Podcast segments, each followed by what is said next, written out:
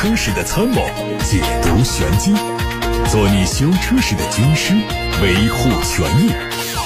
做你开车时的朋友，分享乐趣。调频九二七，傍晚六点半，董涛说车，只和车友在一起。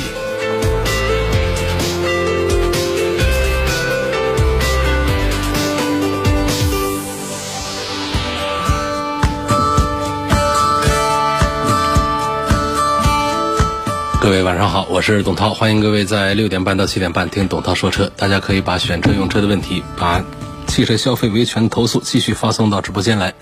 这可能是我们在农历年的最后一期直播节目。八六八六六六六六正在开通，欢迎各位参与活动。我们先来看今天的汽车新闻。芯片短缺的问题已经影响到了马自达在内的多家汽车制造商。根据国外媒体报道，缺芯问题已经对马自达在日本销售的 CS 五和马自达三产生了影响，而在未来两个月之内可能会导致马自达在全球减产三万多辆。另外，马自达还计划对设在中国和墨西哥的生产线做减产决定。马自达的一位发言人在接受采访时说：“我们预计二月份的全球产量将遭受冲击，不过我们会继续采取措施，把影响程度降到最低。”广汽丰田官方传出消息，第八代凯美瑞中期改款将在二月二十五号上市。普通版凯美瑞前脸经过重新设计，取消了两侧的进气口，取而代之的是面积更大的一体式格栅，整体更具有辨识度。运动版的前脸狭长的格栅向两侧延伸，鹰眼式的 LED 大灯配上了日间行车灯，更显激进。它的配置方面也有调整，中控屏从九英寸换成了十点一英寸，仪表升级到了十二点三英寸全液晶显示。另外，新车还增加了智行安全系统，包括了碰撞安全。全系统、动态雷达巡航控制系统、车道循迹辅助和自动调节远近光灯的系统，动力保持不变，还是2.0升、2.5升和2.5升的混动。新款的宝马 X3 的海外路试照片在网上曝光，从图片上可以看出，它的整体轮廓和现款相同，但是车头车尾的细节有一些修改。从车头来看，中期改款之后的宝马 X3 大灯变得更加扁平，有一些 X5 的神态。大灯内部的细节也做了修改，车尾的变化主要是在尾灯设计上，LED 示宽灯的造型变得更加修长，后杠做了重新设计。另外，从测试照片可以看出，宝马为新车提供了外部 M 运动套件。它的内饰目前虽然并没有曝光，不过很可能会采用现款三系的设计风格，因为车辆正在做冬季的测试，所以判断新车的动力系统和续航可能也会有变化。路虎官方日前正式宣布，2021款的路虎卫士110上市，四款配置的售价77万八到95万八。作为年度改款，它保持了老款的设计，配置方面。用的是暗黑特别版，会标配矩阵式 LED 大灯组，并且在提供温莎豪华真皮座椅的基础上，增加了前排的十八项调节座椅和扩展真皮内饰套件。它引入了新的套件，主要包括有深色的轮毂、深色的前后刹车盘，还有硅谷银保险杠以及高亮黑色效果的外观装饰件。动力继续用 3.0T 的直列六缸，搭配48伏的电机。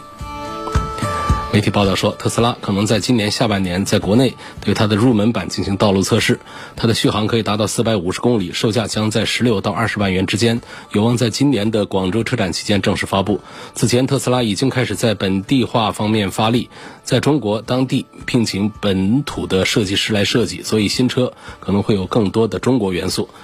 由于平台高度的共通性，这个车可能会成为 Model 3的瘦身版本，但目前关于它的细节还是非常的模糊。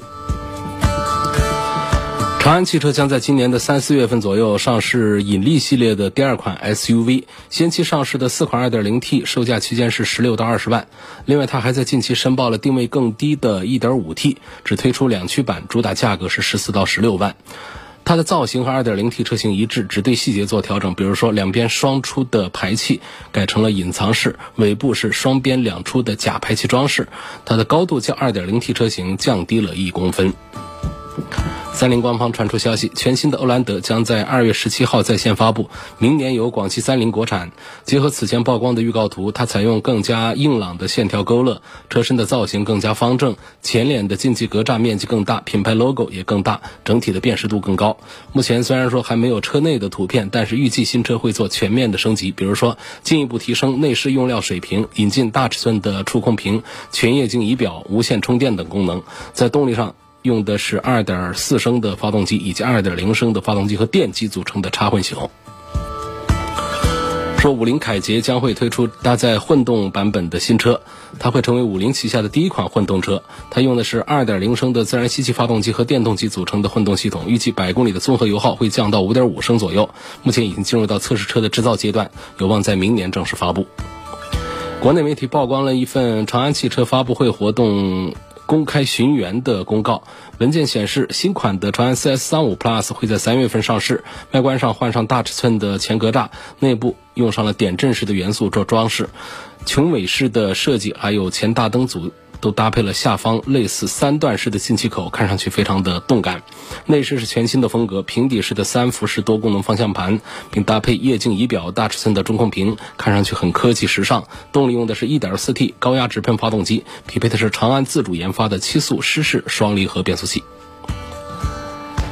互联网上曝光了上汽斯柯达新一代明锐内饰照片。从此前工信部曝光的申报图和数据来看，新一代明锐将会更名叫明锐 Pro。尺寸会做全面加长，轴距达到两米七三，相比现款明锐加长了四点四公分，将在今年的一季度发布，有望在四月开幕的上海车展上发布售价。外观和海外版完全一致，宽大的进气格栅搭配犀利的前大灯组和贯穿式的下格栅，相比上一代车型时尚动感了很多。内饰是左右对称式的中控台，全液晶仪表，悬浮式中中控屏，电子挡把。据悉，这车会取消掉1.5升的自然吸气发动机，只保留 1.2T 和 1.4T 两款涡轮增压机器，传动系统是。七速的双离合变速箱。好，各位刚才听到的是汽车资讯部分。大家在提问的同时呢，我首先跟大家发布一下元月份的轿车销量榜啊，参考一下咱们这个信息，看看你自己开的车目前是不是一个旺销的状态，或者你想买的车目前排在第几位。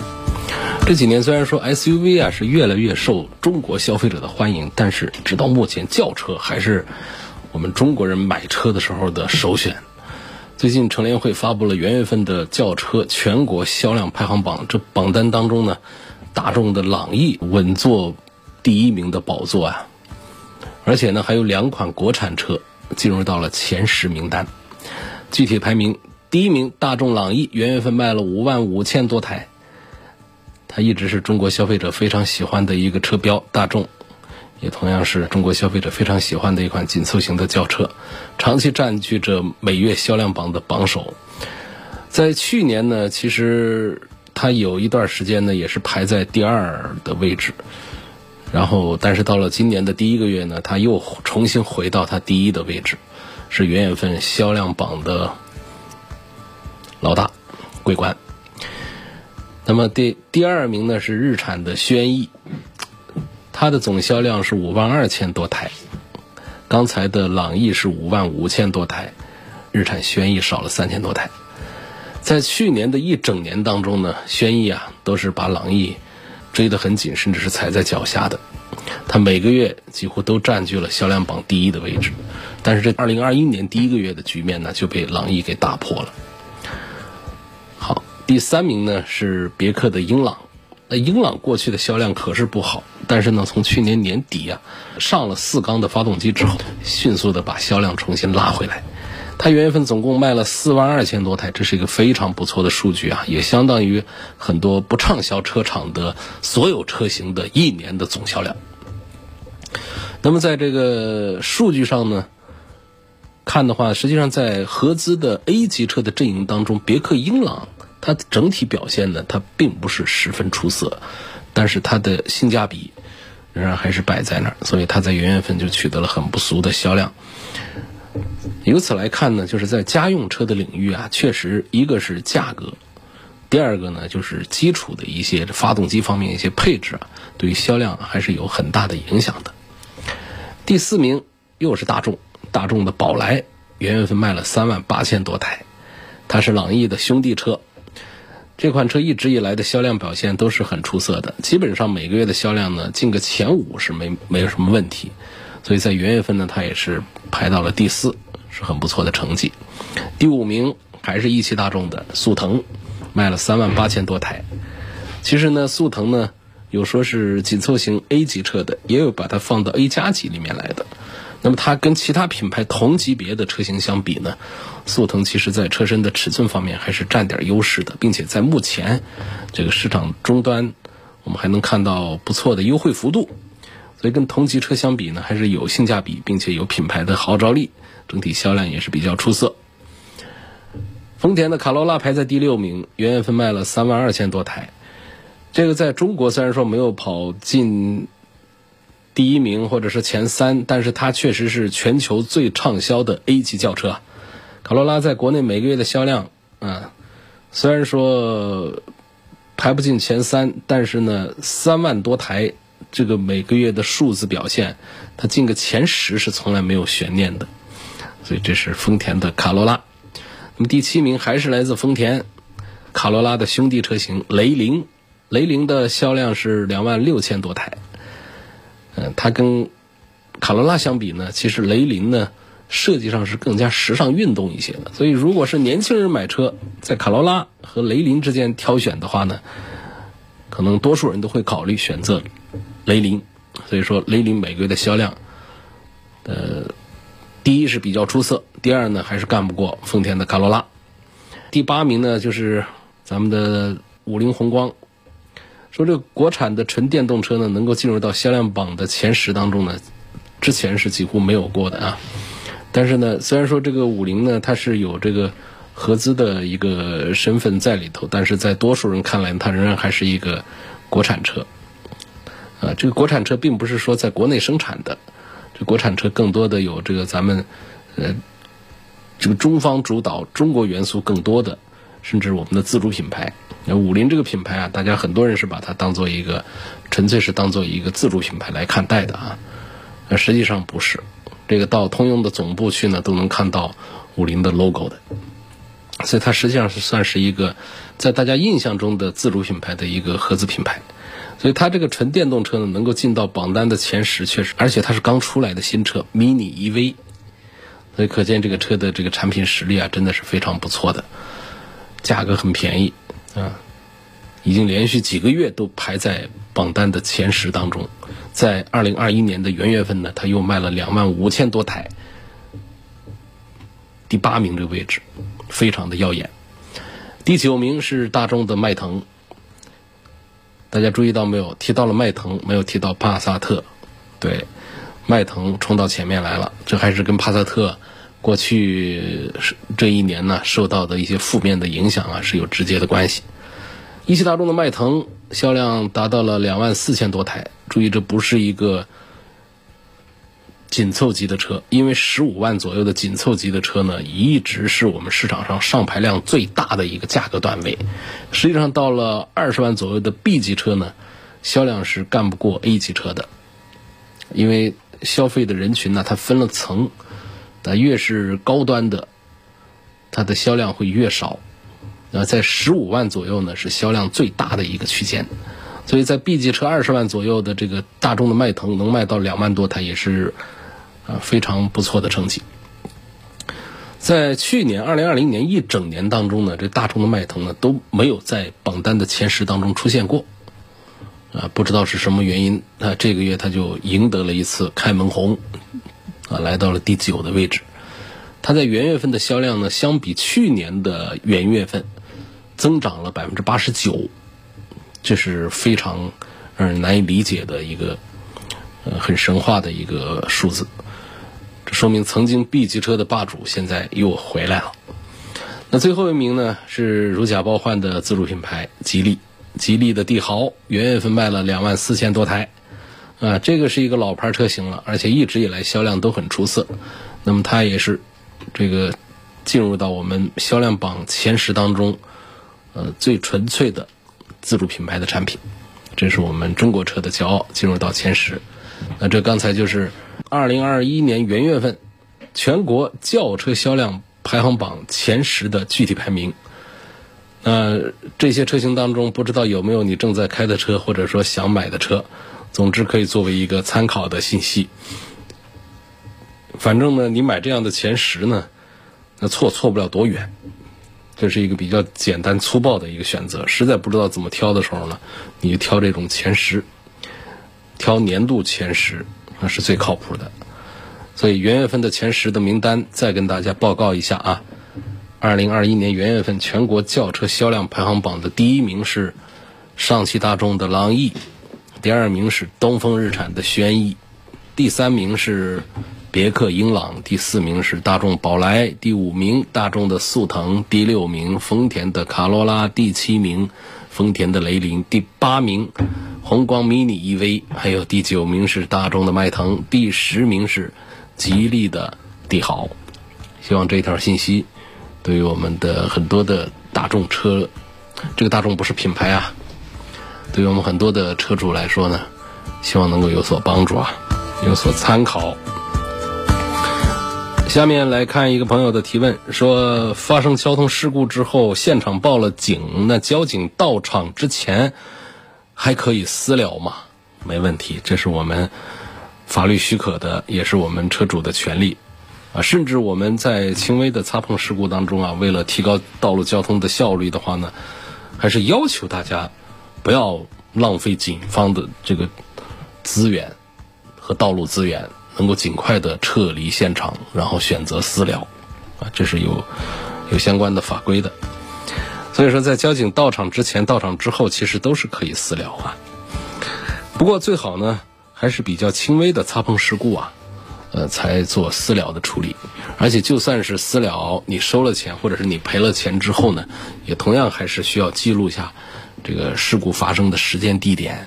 呃，对方车牌号、对方的保险单号、交强险的就可以，对方的姓名啊、联系方式等等，并且共同签名表示双方都认可私了。那最好是大家的手机。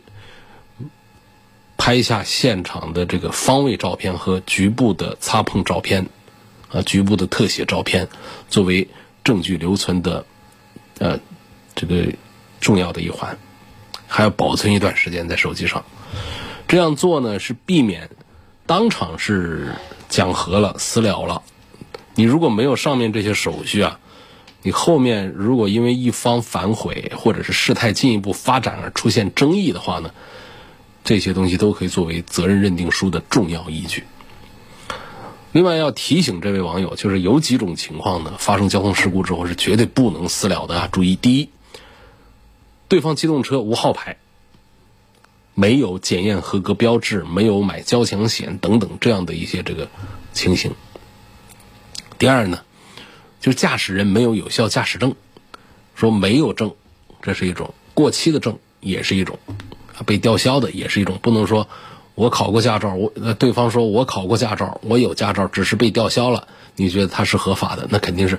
吊销了就属于没有有效驾驶证，啊，过期了也属于是没有有效驾驶证，它和没有考过有驾驶证、没有取得过驾照啊是一回事儿，在性质上是一样的，就是没有有效驾驶证。第三种呢，就是对方驾驶人有酒驾、毒驾的情形。这个判断呢，就靠社会经验了啊。酒驾，我想，包括毒驾，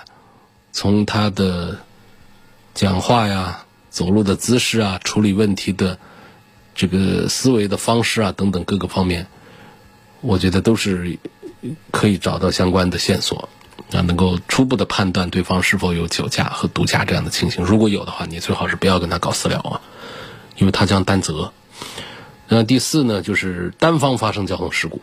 就是你说我自己挪个车，我撞了树了，啊，蹭了花坛了。你说我这儿，我这先把车挪开，我这做私了，这保险公司不干的。第五呢，就是交通事故当中造成人员伤亡的，啊，这就不属于我刚才说的比较轻微的擦碰事故了。你造成人员伤亡了，你说你还要搞私了，这个就是后患无穷。来，等他再跟大家分享一个信息啊。这信息呢已经发布了有两天了，是二月八号的消息，说市场监管总局官方发布信息，市场监管总局最近和中央网信办、工业和信息化部、交通运输部以及应急管理部、消防救援局，就消费者反映的异常加速、电池起火、车辆远程升级等问题，共同约谈了特斯拉汽车北京有限公司、特斯拉上海有限公司。要求特斯拉严格遵守中国法律法规，加强内部管理，落实企业的质量安全主体责任，有效维护社会公共安全，切实保护消费者的合法权益。其实呢，相当长一段时间来，这个特斯拉的异常加速啊、充电之后车辆异常啊、电池起火啊这样的问题是频繁爆出。但是面对质疑呢，特斯拉通常都会否认车辆存在问题，多次把责任归结于用户操作不当等外部因因素。比方说，在去年十月份，国家市场监督管理总局就发布公告说，特斯拉因为车辆悬挂问题召回部分 Model S 和 X。当时特斯拉还表示，在中国市场召回 S 和 X，采用的是和美国本土车型相同的悬挂系统，但是中国市场的悬挂质量问题的发生率达到了百分之零点一，全球的其他地区只有百分之零点零五。从侧面证明，特斯拉的车辆根本不存在缺陷，即便悬架出现问题，也是中国车主使用不当造成的，并不是质量缺陷。啊，甚至于在前一段时间呢，还有江西的一个案例，江西南昌的一位涂先生，他买了只六天的特斯拉 Model 3呢，在一处超级充电桩上充电之后呢，突然断电无法启动，窗户都关不好，只能用纸片挡着。经查，售后负责人说，故障是因为充电瞬间电流过载导致，说是中国国家电网的电流太大了，啊，不能说是我们的车有问题，不排除是充电桩的问题。但是呢，国家电网啊，马上就，呃，进行了回怼，啊，他甩锅给国家电网，国家电网就回怼。国网南昌供电公司的微博上发布的信息，他说，关于南昌特斯拉新车用户在特斯拉自用充电站充电突然断电无法启动的问题，特斯拉回应说是国家电网的电流太大，不是车辆问题。我们有义务告知广大网友：一，特斯拉自用充电站有它特有的充电技术标准，特斯拉电动车是和特斯拉专用充电装置直接连接并使用的，而并不是由电源线路连接特斯拉电动车的。第二，在使用中，电源线路电压稳定，没有异常，周边其他用电设备都正常工作，符合国家规定的电源质量要求。第三。建议特斯拉公司请专业人士认真查找车辆充电故障原因。最后，我公司将对网络不妥及不符合实际的言论造成我公司不良影响，保留追究责任的权利。这是国家电网南昌供电公司回怼特斯拉的一段帖子。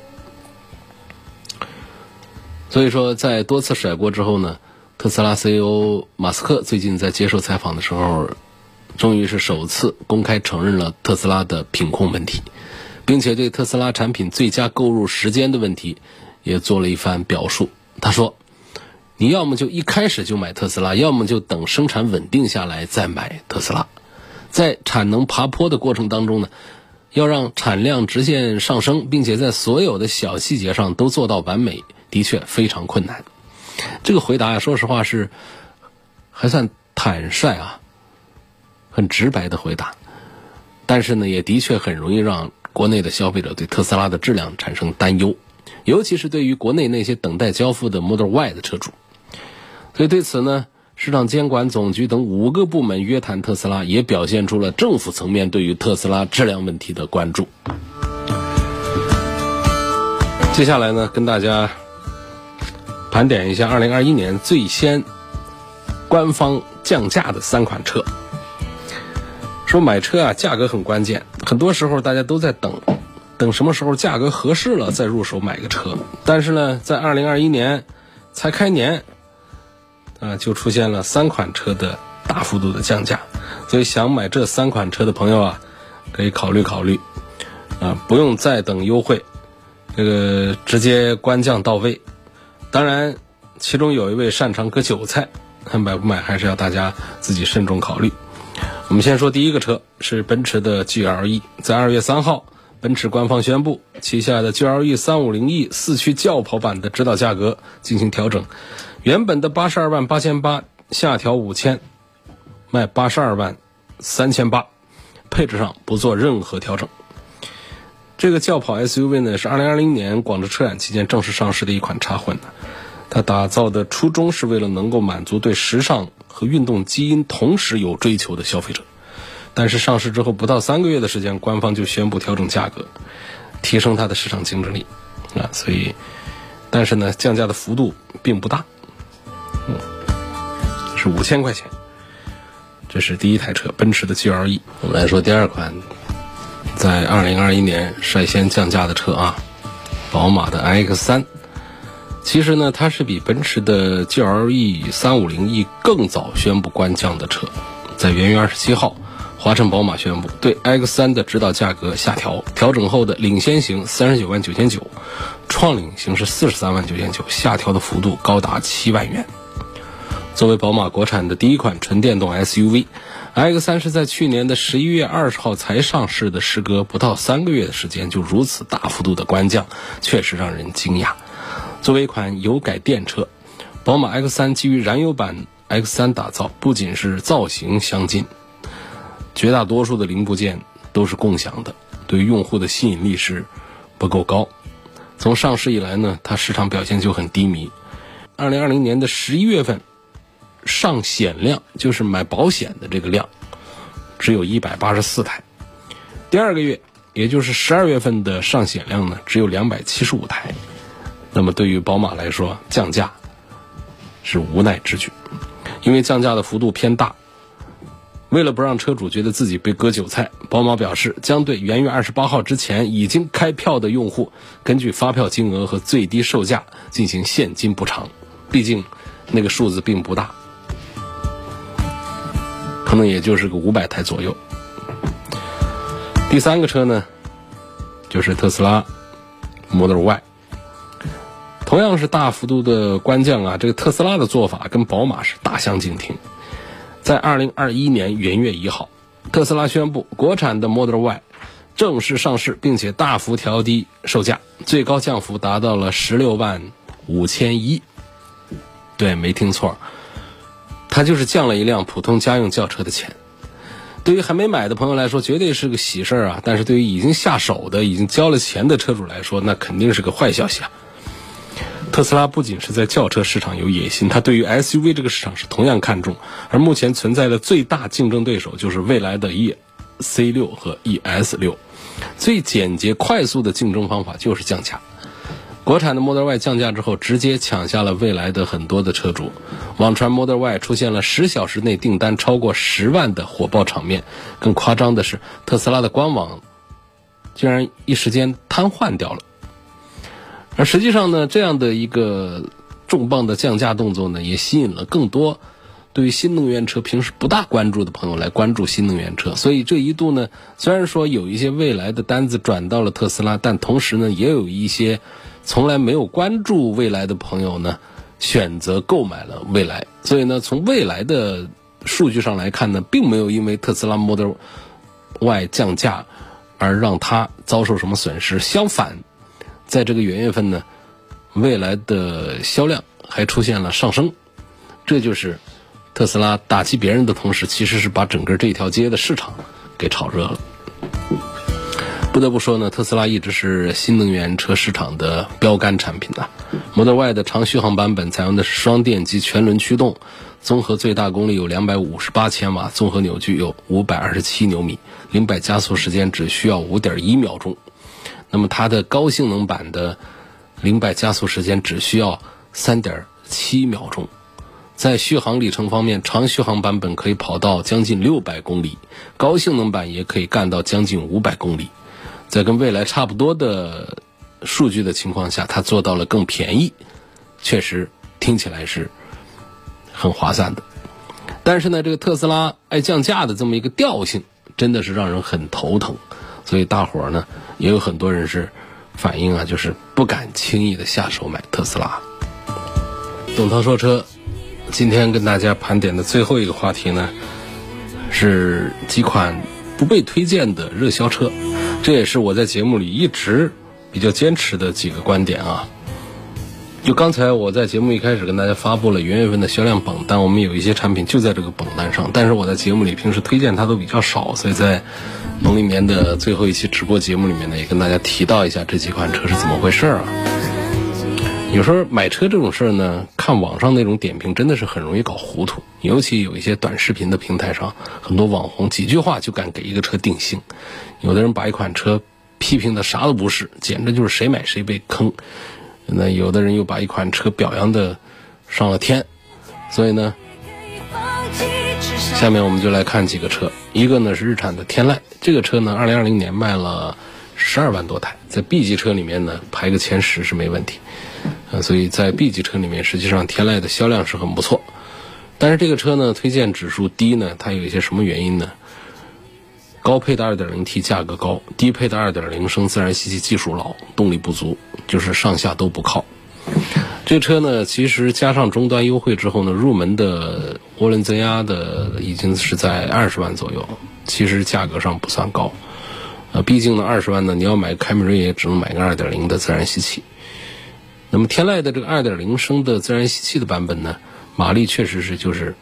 嗯比较弱，那发动机的技术呢？这个也还是比较的陈旧，所以这就是另外一个诟病的，就是日产的 CVT 的变速箱。这个问题呢，也是被喷了很多年，但是喷归喷啊，它仍然是卖的还不错，就是这样的，就跟这个大众的 DSG 一样的，也是全网喷。但是投诉归投诉，那买的人还是在买。啊，这是第一个日产的天籁。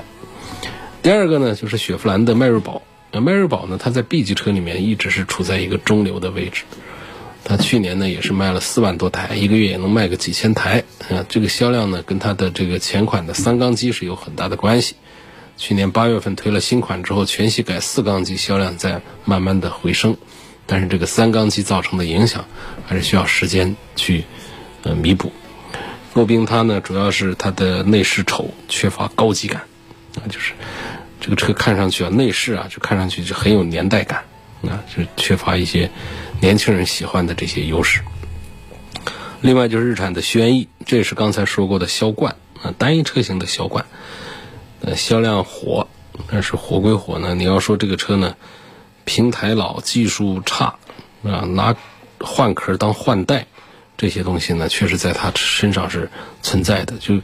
我们的消费者们呢，就是。对这个车并不是太在意它的技术、它的换代等等，反正是销量大，就销量越大，买的人就越多，就进入这样一个滚雪球的这种阶段当中去。所以这是轩逸，还有本田的凌派，还有荣威的 RX 五。那凌派也是卖了十一万多台。那这个车呢，呃，主要呢就是它有三缸的一个顾虑，另外它的四缸的。这个混动呢还是表现不错，尤其是它的空间表现啊是更加的有优势一些。但总体上讲呢，就是说这是一个像一个大饺子一样的撑大成一个 B 级车的一个 A 级车。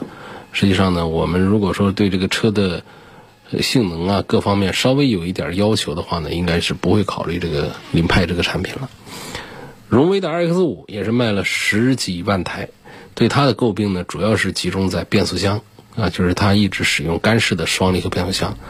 啊，确实是问题报道的非常的多。那大家都有干式双离合变速箱的阴影，所以这是这款车。虽然说这个车上呢还有一些这个时尚气息的这么一些亮点，包括它的斑马智行系统智能化的程度也比较高，但是呢，它的这个干式双离合如果能够换一下的话呢，销量上一个台阶是没有问题。当然说，我们对一款车的评价呢，绝不是三言两语就能够说清楚的。啊，我们听到一句两句的负面评价就否定一款车，并不可取。但是我们看到一个车的销量很旺的时候呢，那我们去考虑买它呢，其实风险确实并不大。不过我们对车要是有一些追求的话呢，还是对这个车信息了解的更加全面一点，认清楚自己的需求，找到适合自己的车，啊，再做一个妥协权衡就可以了。其实，其实是也没有必要就活在别人的评价里头。以上信息也是仅供各位参考。今天是董涛说车节目农历年的最后一期直播，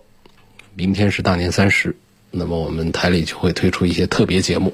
一直到周六，然后我们周七上班，再会跟大家在广播里、电波里见面说车。所以在这儿，董涛祝各位新年快乐，万事如意。啊，牛年能够万事顺利。明年再会。